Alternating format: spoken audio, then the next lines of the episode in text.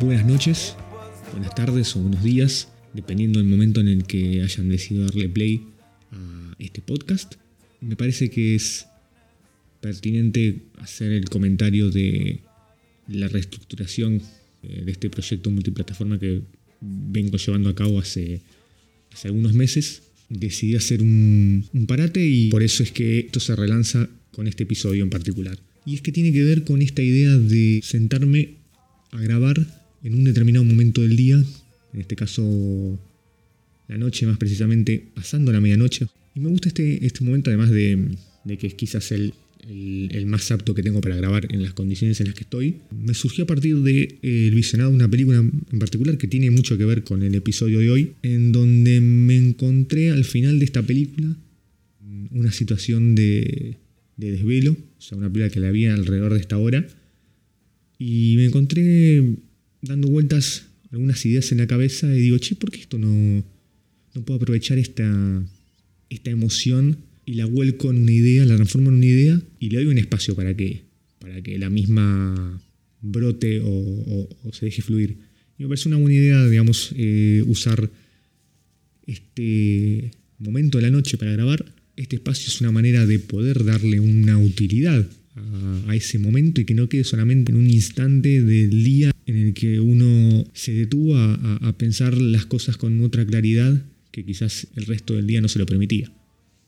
Por lo cual, frente a esta larga introducción, me gustaría en lo posible que, así como yo me siento, por más que no lo, no lo pueda comprobar, no, no, pueda, no pueda mostrarles que esto lo estoy grabando en la madrugada. Me gustaría que desde el otro lado, si llegan a este podcast en otro momento del día, se esperen a la noche para poder escucharlo. O sea, lo más probable es que, digamos, estén escuchando estas recomendaciones porque le dieron play y por ahí lo están escuchando, lo están escuchando en la tarde o durante el día.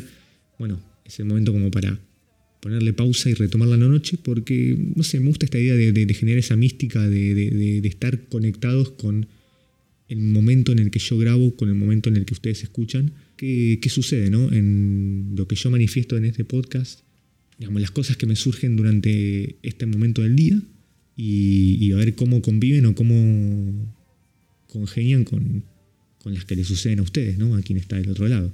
Por eso también es que me gusta un poco el nombre este que, que voy a poner esta sección, que también al mismo tiempo mi, mi duda con el nombre del programa en sí compite de si, bueno, si es una sección de este programa o se puede hacer algo paralelo, que bueno, se llama Un noctámbulo más, por esto, ¿no? De hacer referencia a mí, a, una cualidad mía y al mismo tiempo incluyendo hacia al otro, ¿no? Esta cosa de un noctámbulo más, yo soy uno como otros, como puede ser alguien que esté del otro lado, vos que me estás escuchando, y en una relación de pares, ¿no? Porque no hay un, como una cosa de jerarquizar de quién está generando esto con quién lo está recibiendo, ¿no? Sino como, bueno, yo soy uno como como vos y te invito a, bueno, a ver qué, qué, qué devolución hay frente a esto que yo estoy manifestando.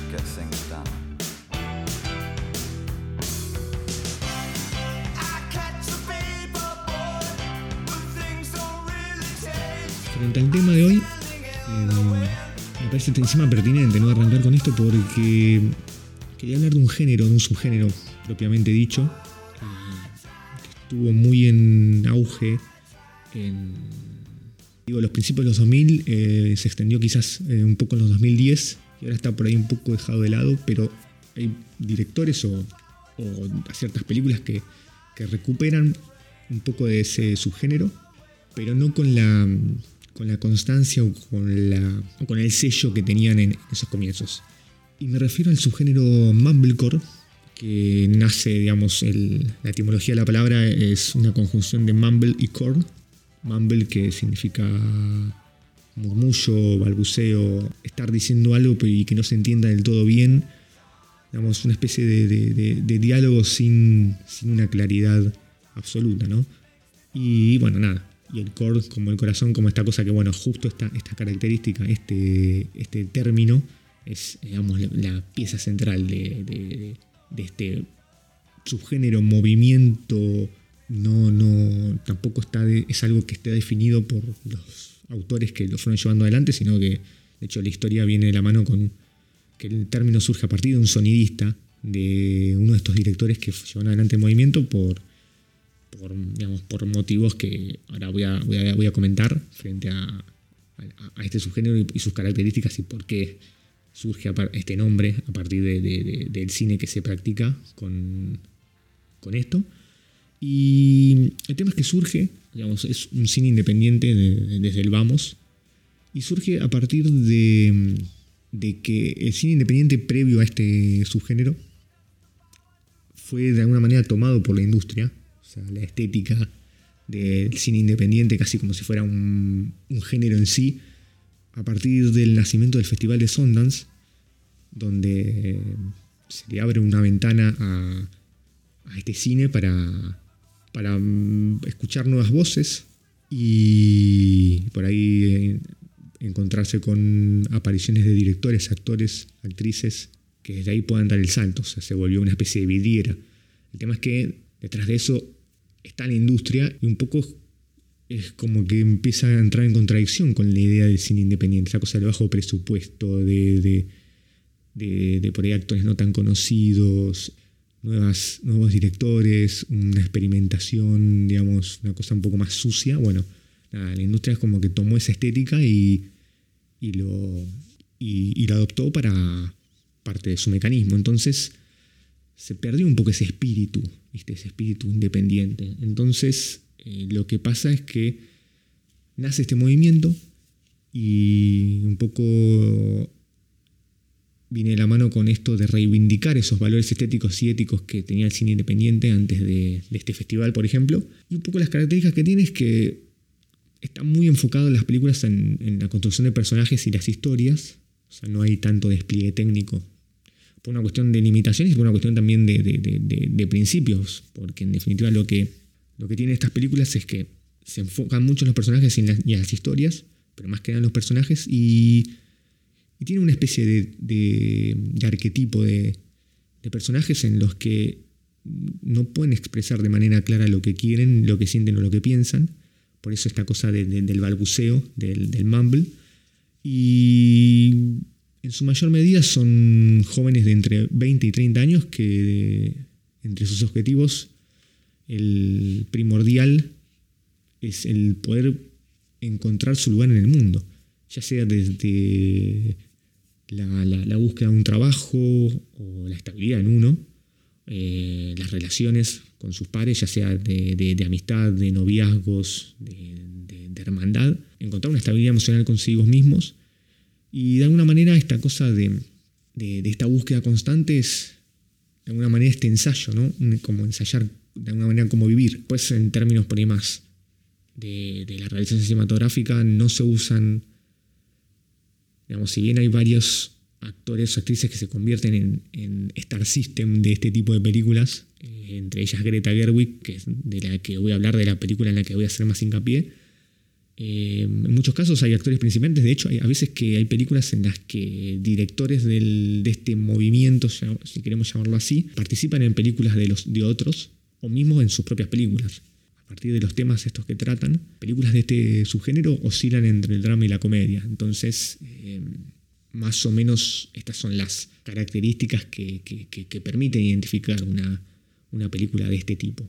Otra de las cosas que, tiene es que a partir de esta poca claridad en, el expresar algunas cuestiones o esa incertidumbre por la que atraviesan los personajes a lo largo de las distintas películas, se da lugar a, esa improvisación para generar una naturalidad en los diálogos. Porque es muy difícil, digo, em, bajo estas características, digamos, construir un personaje que le cuesta expresar lo que siente, lo que quiere y que mm, va saltando de un punto a otro, digamos, poder transmitir esa, esa incertidumbre en, digamos, desde los actores, ¿no? En sus diálogos, en su lenguaje corporal, si, si estuviese todo milimétricamente guionado. O sea, digamos, la improvisación es, diría, necesaria para poder eh, ayudar a esa naturalidad. Porque aparte, de alguna manera, es un poco la, ética detrás de este movimiento de una idea, una estética más realista de, lo que estamos viendo. O sea, no. no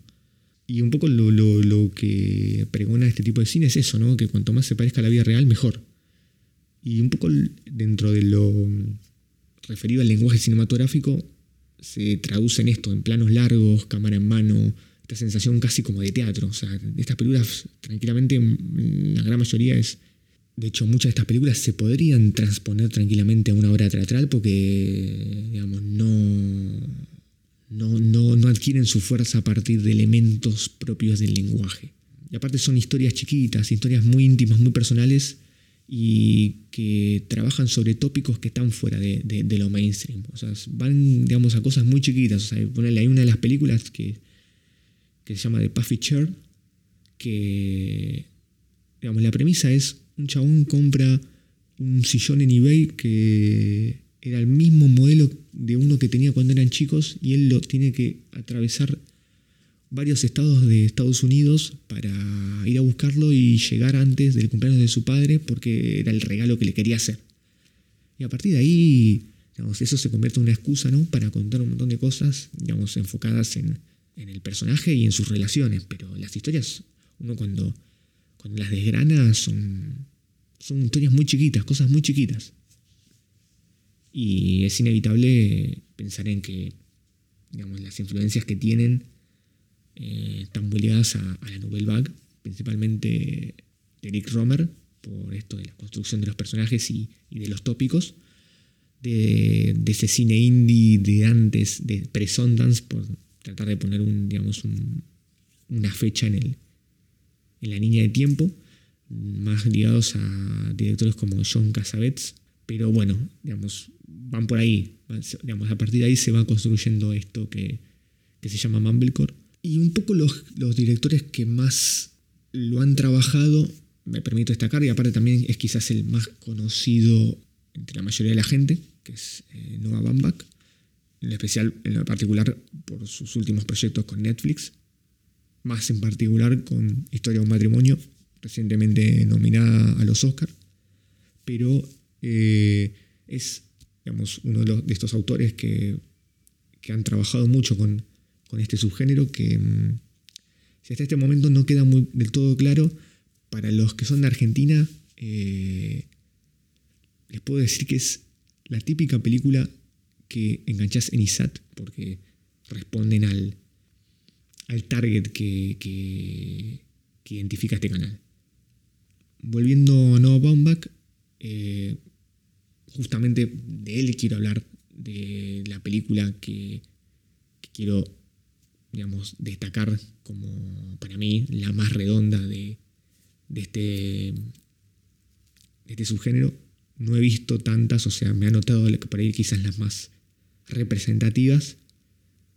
He podido ver buena parte, otras fueron difíciles de encontrar, pero efectivamente me quedo con Frances Ha, una película del 2012 dirigida por Noah Baumbach, escrita junto con Greta Gerwig, que es quien la protagoniza.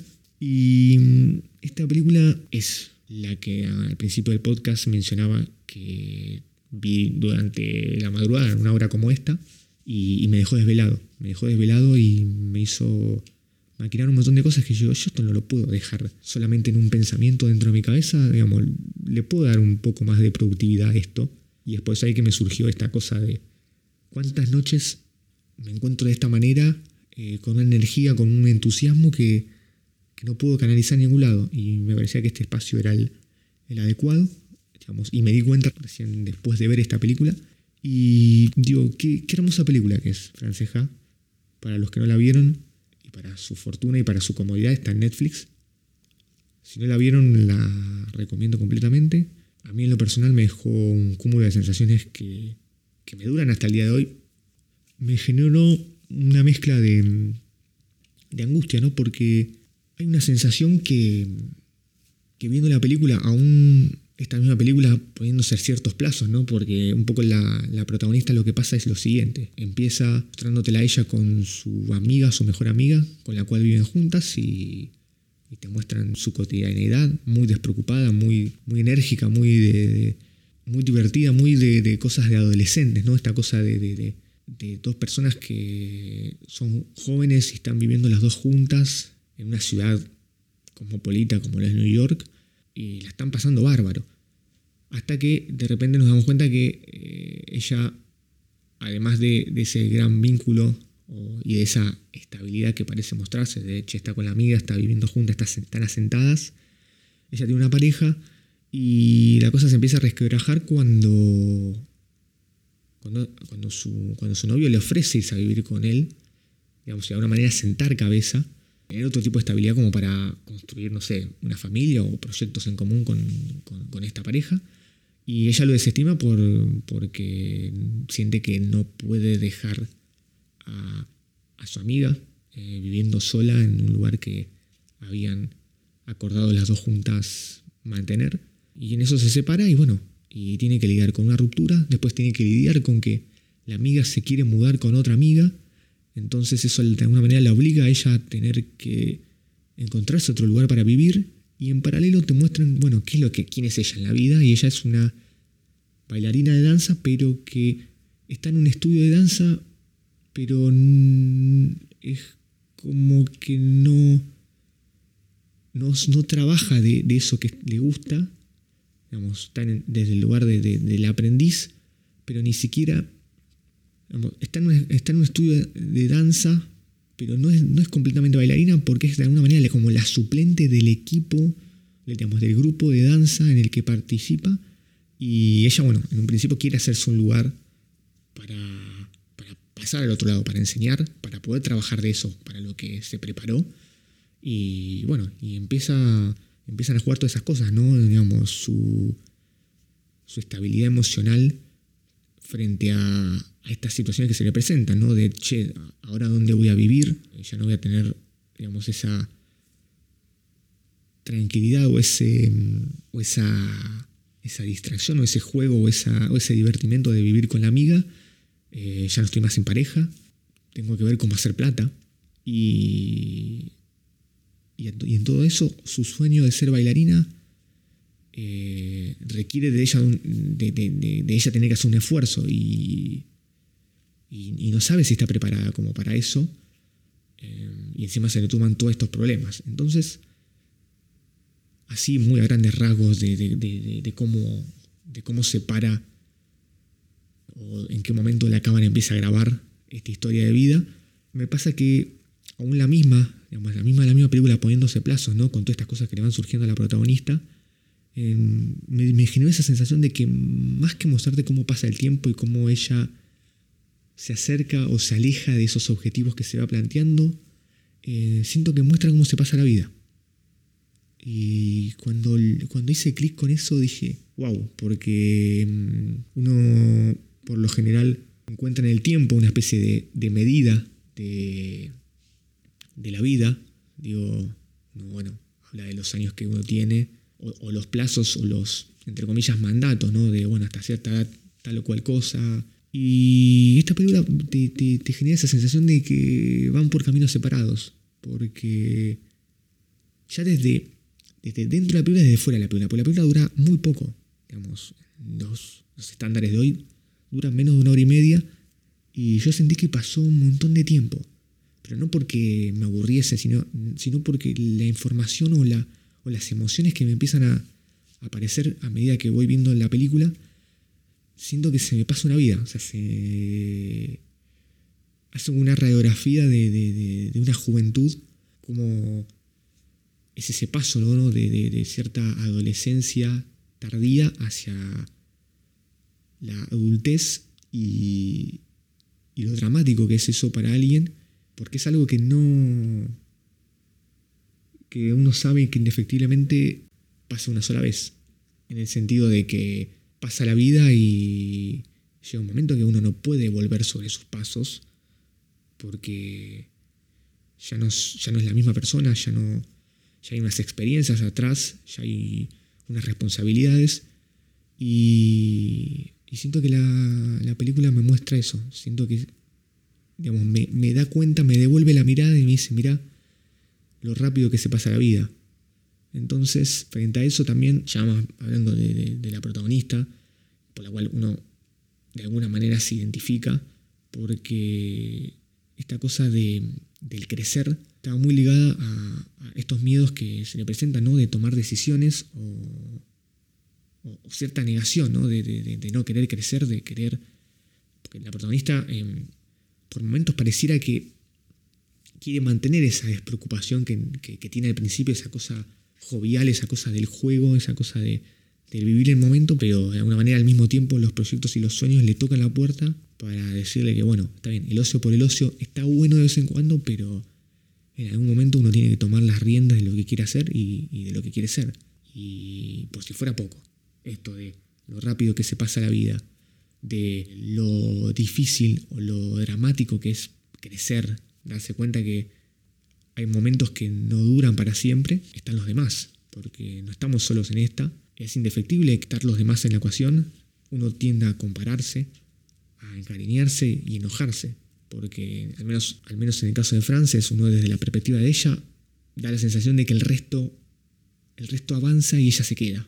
Ella se queda en esa, en esa adolescencia, en esa despreocupación, porque después nada, su amiga consigue pareja, se va a vivir afuera, em, empieza a encarar proyectos, de repente se encuentran reuniones donde hablan gente de trabajo, de tener hijos, de familia, de casas, de viajes.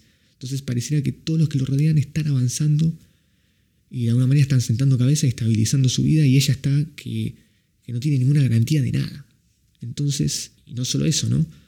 Esta cosa de sentirse que, que va rebotando de un lado a otro sin saber bien por qué ni para qué. Eh, porque una cosa que pasa literal en la película es que ella vive en varios lugares a lo largo del film porque no, no, logra encontrar una estabilidad económica incluso en la que le permita irse a vivir en un lugar sola y no depender de, de dos chabones que, que, conoce casualmente en una fiesta, ni de una compañía de danza, ni de su amiga, ni, ni de unos conocidos de su compañía de danza. Entonces está todo ese drama constantemente. Y me parece que la película es una buena gráfica de, esta etapa de la vida, ¿no? Muy conflictuada, muy, muy de búsqueda, ¿no? Por momentos en lo personal me atravesó de cuajo y, es por lo cual, siendo las 3 de la mañana, que fue el momento en el que terminé de ver la película, no podía más que, que quedarme escuchando el loop Modern Love de David Bowie, que es una canción que aparece en la película más de una vez. Y me parece que resume de una manera muy, muy mágica lo que, lo que transmite la película. La verdad que es una gran pieza de Baumbach y con un excelentísimo aporte tanto delante como detrás de cámara de Greta Gerwig. Porque que surjan todas estas cosas es en gran parte por, por el personaje de ella, de que uno indefectiblemente, al menos en mi caso, se enamora y se, y se siente muy identificado porque transmite esa, idea de, a pesar del optimismo que tiene ella como para seguir adelante, esta cosa en un momento de, de no saber para dónde ir, de encontrarse en una situación en la que pasa el tiempo, pasan los amigos, pasan las parejas y uno se pregunta, bueno, ¿y en qué momento? ¿Cuándo voy a empezar a poder cumplir mis sueños? Y y te deja, te deja un par de cosas. Aparte está muy bueno las situaciones en las que pone a la, protagonista, porque también en un momento se va a vivir al campus de la universidad a la que ella, en la que ella estudió y tiene como una especie de regresión. Y ahí es donde uno, digamos, como espectador ve de frente que ella vuelve al lugar que de alguna manera se acerca al perfil o la manera de ella que quiere seguir viviendo, ¿no? Como que no quiere crecer y cuando va a ese colegio se nota la diferencia, o sea, digamos, es como que fuera de, ese ámbito uno, digamos, puede entender o puede creerse que ella pueda prolongar esa, esa adolescencia, pero cuando vuelve a ese lugar donde empezó a ser adolescente o empezó a, a crecer y darse cuenta que, que para ella ya pasó el tiempo y, cruzarse con gente que, estuvo, digamos, en el lugar que ya estuvo hace unos años, es, digamos, como que está, está muy bien logrado, está muy bien logrado así. Y mira, justo estaba, estoy con la película, digamos, la estoy reproduciendo en silencio, me parecía que estaba lindo como compañía, aparte como para iluminarme el lugar donde estoy. Y casualmente está en la escena en la que ella ya está en el campus y es un momento después de un día de trabajo ahí en la universidad que, se tira en, la cama de la habitación, que es un 2x2, o sea, es una habitación casi ni es, no se puede considerar como una vivienda. Está muy bueno cómo logra esos momentos de soledad, porque ella está siempre enérgica, siempre alegre, y es en los momentos de intimidad donde está ella sola y no la ve nadie más que, que muestra la verdadera cara, o de alguna manera uno se puede acercar a, a ese mundo interior del personaje que, muchas ocasiones como que nos, lo quiere ocultar, ya sea por negación o, por distracción. Y, eso tiene mucho mérito la actriz, porque consigue transmitir sin necesidad de hablar esto, estas emociones de, lo que le está pasando adentro. Después, yo quise ver otras de las películas del, de, este subgénero, como fueron bueno, la mencionada de Puffy Cher de los hermanos Duplas, que son otros de los autores, junto con Noah Baumbach, que han sacado películas representativas de este, de este subgénero. Em, también vi In Search of a Midnight Kiss, en búsqueda de un beso a la medianoche, de Holdridge. Bueno, Fanny Jaja, que es considerada como la que inicia este movimiento, que es de Andrew Buchalski. Después vi Hannah Takes the Stars, que es de Joe Swamberg. Y tan buenas, transmiten eh, cosas muy similares, muy, muy enfocadas a las relaciones, eh, relaciones amorosas y, y, esta etapa de experimentación, esta etapa de, idas y vueltas, de no tener muy claros los sentimientos o está tratando uno de buscar su, su, camino y tiene que lidiar con todas estas incertidumbres. Para mí la incertidumbre es el, la sensación que prima a todos estos personajes. Pero bueno, nada, no me tengo mucho en estas películas porque si bien cada una tiene sus particularidades, en líneas generales responden a, mucho de lo que conté usando Franceja como ejemplo. Y me parece que, que para esta vez es más que suficiente. Porque aparte, eh, como dije, Franceja es la que por ahí más redonda eh, deja la cuestión de, de, este tipo de historias. Una que quizás va un paso más allá que justo la, la, fundacional, que es Fanny Jaja, que de hecho tiene tanta incertidumbre, tanta, tanta indefinición de los personajes, que se traslada a la película en sí, porque la película empieza empezada, es como si de golpe vos agarrás en el cable una película que ya tiene 10 minutos y la empezás a ver ahí. O sea, parece como que la película la empezás a ver y decís, che, pero pará, Acá me faltan tres minutos antes. Y lo mismo se sucede en el final. La película termina sin terminar. Uno rápidamente cuando termina la película piensa que, que, le falta un pedazo al metraje. Y no, la película juega con eso. Y me parece que, es, que está bueno porque genera un continuo de que hay un antes de ese inicio, hay algo después de ese final que también está muy presente y que no es que es un cierre más cerrado, menos cerrado, que uno, sabe dónde empieza y termina la película y listo, y ya está. La película también juega con eso. Ahí los personajes, en un momento uno no sabe hacia dónde van ni realmente uno se pregunta, digamos, realmente uno se pregunta, che, ¿y la película dónde me está queriendo llevar? Y cuando uno se más o menos viendo este subgénero puntualmente, eh, va entendiendo un poco esas reglas, ¿no? De que hace mucho foco en, en, los personajes. O sea, lo importante son los personajes, son películas de personajes, más que de, acciones. En Franceja, para mí el final es grandioso, no lo quiero, no lo quiero mencionar porque me parece que está bueno la tarea de, descubrirlo.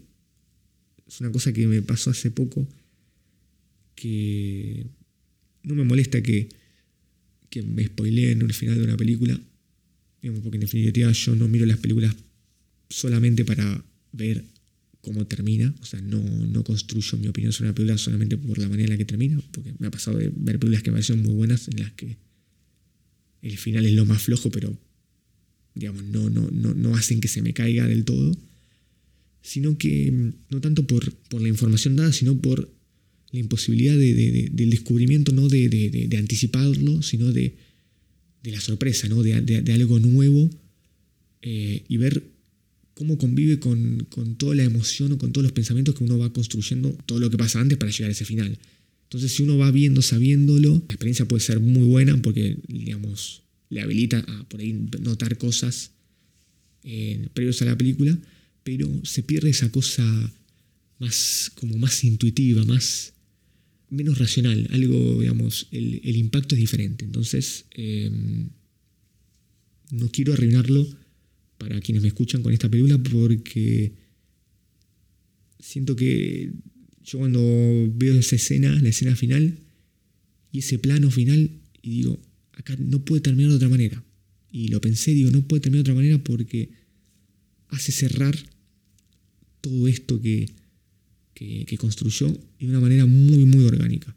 los invito a, a que cuando la vean, si es a partir de este podcast, genial eh, que me cuenten qué sensaciones le deja ese final y si les parece igual que a mí que es un final que está a la altura de, lo que construye la película y si no, si no es el caso, bueno, ¿cómo se imaginaban que podría llegar a haber terminado?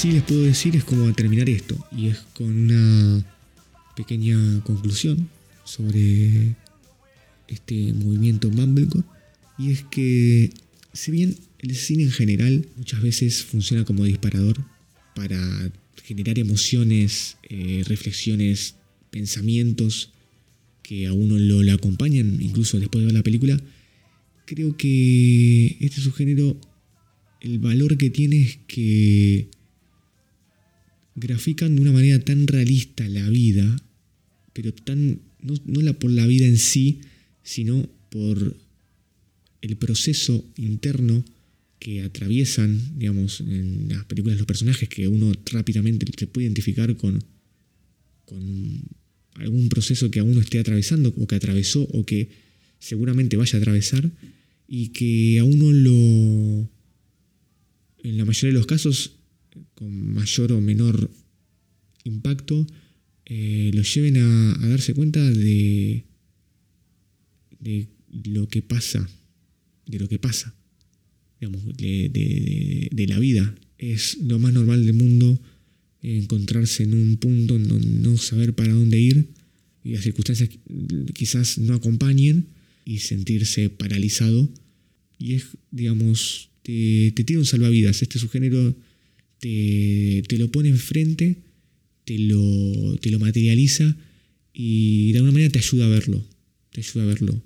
Em, a mí en lo personal, esta película me, intensamente me dejó dando vuelta un montón de cosas y es curioso eh, y al mismo tiempo oportuno que este sea el tema para reabrir este proyecto porque muchas de estas inquietudes, estas incertidumbres suceden en el, en el background, en el detrás de escena de, todo esto. Entonces está bueno que, el mismo producto, el mismo podcast, no solamente hable de este tema, sino que hable de este tema utilizando las herramientas que te propone. Entonces me parece que es un, un subgénero que una vez más muestra las posibilidades que tiene el cine para no solamente ser un mero entretenimiento, sino generar una trascendencia que a uno le permita no solo mirar la película hacia afuera, sino que ésta le devuelva la mirada y uno se encuentra mirándose a sí mismo. Porque en definitiva el corazón de estas películas es eh, hablar de gente como uno.